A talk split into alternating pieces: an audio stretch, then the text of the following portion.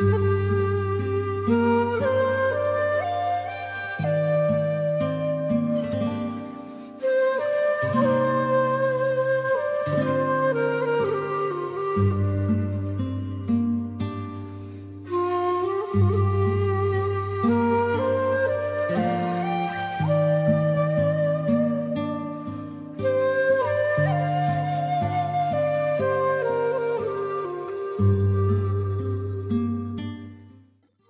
大家好，这里是漫谈书法，我是放放。好，大家好，我是明宇。嗯嗯，今天呢，给大家聊一个小话题啊。这个话题，嗯，以前确实没有聊过。这个话题对，还比较比较有点有一点大啊，有点意思啊，也有点意思啊。嗯，也是在网上看到一个标题啊，就是说米芾啊。今天其实聊的就是米芾，米芾的书法中是否吸收？是否有吸收颜真卿的这个风格？嗯，嗯，因为这个网上的朋友说，这个米芾自己的言论呢，对于颜柳，就是颜真卿、柳公权是不太欣赏的。但是呢，听到另一个观点说，米的米芾的字当中呢，有很多颜体的东西在。嗯嗯嗯。啊，这个就是咱们等于这期节目啊，就借着这个话题聊米芾呗。对，我是这么看的啊。这个我们知道，米芾有一个四十岁之前啊，他是分两个阶段，他的书法分两个阶段。嗯，四十岁之前是一个临古的阶段，嗯，叫集古字啊，集古字，他几乎是谁都写过，对，而且都写的能一天完成。他是那个就是临摹这个里面难得的圣手。我们说，比如说我们来临摹啊，嗯，即使临的非常精到，对，还有自己的东西，你一看就知道不是那个人写的。对，但是有些人他临摹临的非常精到，你就看不出来到底是不是他写的。对你比如说这个中秋帖，呃，那个那个其实他临的比较烂，我觉得 那个能看出来。但是大家都知道嘛，那个其实是乾隆他看不出来。嗯，但是其实好多人能看出来，包括我也能，我也能看出来，那个确实不像王羲之的字儿。那王献之啊？哦不不，对对，王献之的字儿，我们王看王献之那个帝皇汤帖。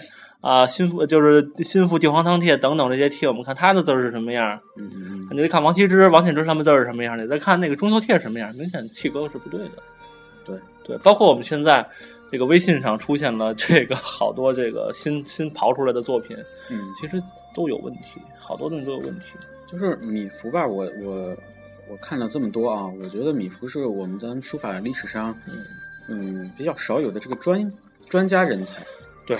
专家级的，嗯。啊，从临摹也好，临创也好啊，还有包括他的这个鉴鉴定、鉴定。啊，不光是鉴赏，是鉴定、收藏、收藏、鉴定。啊，这都是呃临摹创作，他非常通才。对，所以你看那个画啊，国画。宋呢，就是把他那个就是那个就聘为啊，算是啊。书画学博士嘛，闽南工嘛啊，闽南工书画学博士，嗯，这个还是很少见的。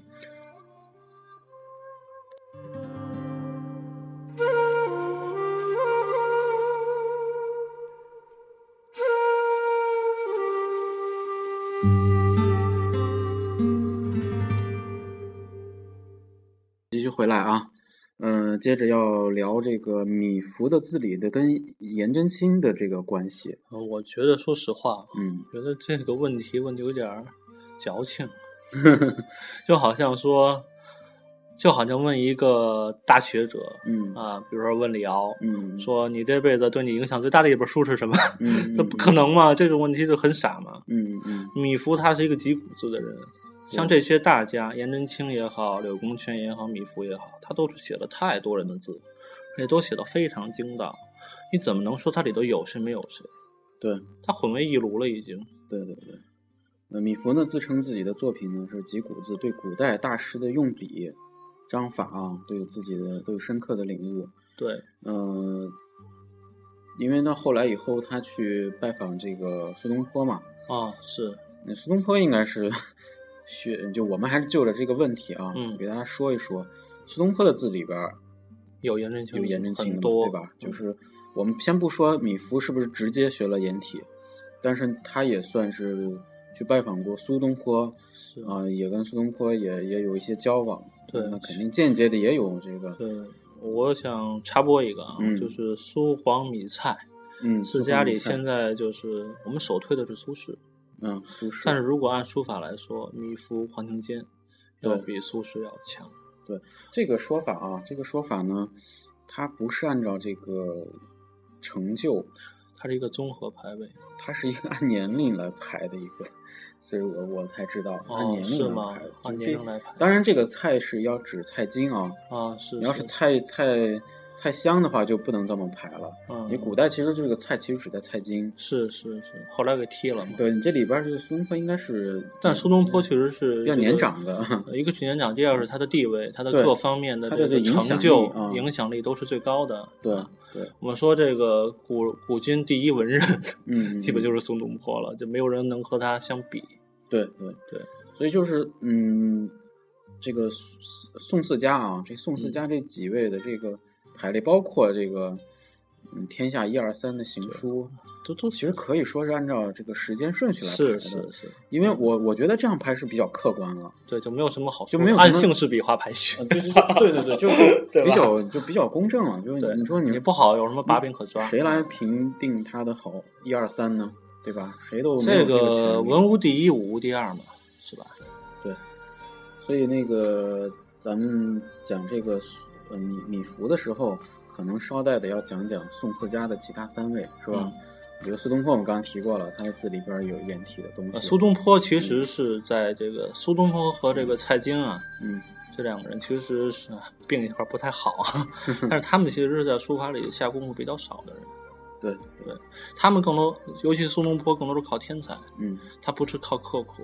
对，我们看这个苏东坡的字，会发现他的这个功力啊，你会发现书工一般呃是吧？书工是嗯不如这个米芾和黄庭坚的，米芾的书工是最好的，嗯黄庭坚的书工稍微次一点。黄庭坚的书工，因为他可能天才，我觉得是不是那么特别够。嗯比如他的草书总是那种很僵硬的感觉，你发现没有？嗯他的行草总是嗯，他是学柳出来的，对，但是我还挺喜欢的。嗯，对，但是他总是那种有点那种不舒服的感觉在，他不能达到像那个怀素嗯那种大草挥洒自如，就是好完全从这种潜意识里流出来。你没发现这个宋代人写草书的写好草书的有很少几乎很少嘛？对，就在这这么长河当中，有一个黄庭坚，嗯，已经很不错了。因为只能也是，你看米芾也是行书嘛，米芾的草书也不也，对，不是特别多啊。当然这这这还这又是一个话题。又是一个话题。对，呃，蔡京，蔡京的字字其实很好的，蔡京字很好，我我我个人认为是比蔡襄的要好的。我也是这么认为。嗯，但是嗯你看蔡京的字里边也有些，蔡京字很飘逸，也有些飘逸那个，仔细看还是也有点颜体的东西。嗯，对，我们今天聊的这个话题嘛不是，其实是这么讲，这个嗯话应该这么讲，因为我们所说的，嗯比如说米芾里头有颜体的东西，这嗯话怎么讲？嗯，这难道有那些特征就一定是颜体吗？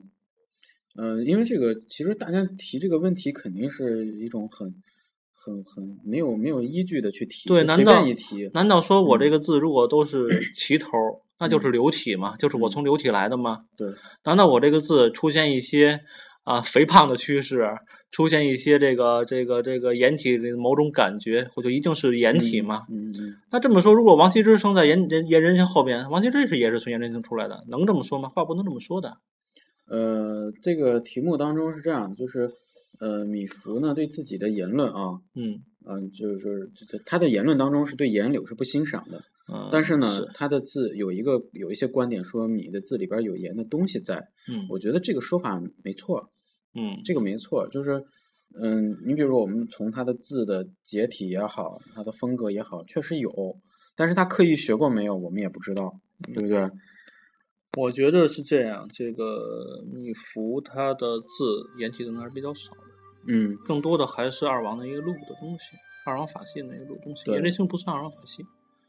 哎，颜真卿，我我觉得他应该在早期还是算的，嗯，比如后来就不算后来那是因为他变了之后，对其实早期还是很很解体啊，包括他的楷书，我个人觉得还是挺多的，嗯，就是还是这个观点的问题啊，就是他不赞赏，不代表他没学过。这不代表他不沾，正是因为可能他他确实写过嘛，他才会不他赞赏才会他才会不赞赏。他才会有用一个比较行家的这个观点来出发对啊，不赞赏，所以他更更加的这个能立住脚对，啊，所以就是想要知道这个米芾练没练过颜真卿，其实肯定练过。对，肯定练过。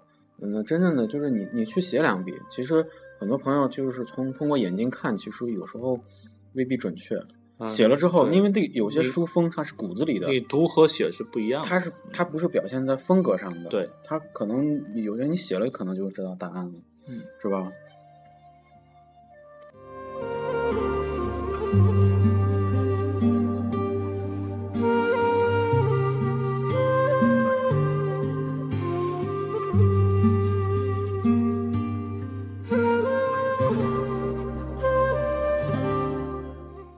来啊！就是说到这个古人学书法的问题，我我个人也有一个看法，就是他不是那么按部就就班的那种守规矩的去练，可能这个字帖练两个字儿，嗯练烦了，练下一个字帖，嗯啊、再再烦了以后又把这个字帖又抽出来练，嗯，就那他对随便写的这种可能性是非常常大的。嗯对，就所以我觉得就是嗯，当然这是在开蒙之后。有些字啊，根本就可能没写过，嗯，米芾可能没写过，但他看两眼，他以他的悟性，以他的这个这个如果嗯说你这个基本功打得扎实的话，这个应该是一个书家一个基本能力，对，就是看两眼就会写，对，看两眼，嗯而且会搬家，还会拿它来创作，啊，来作家，对。书家一个基本能力。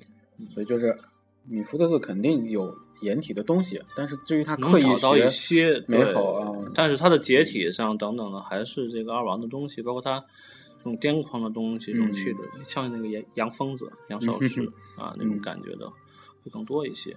对，好，那这期呢我们就聊到这里。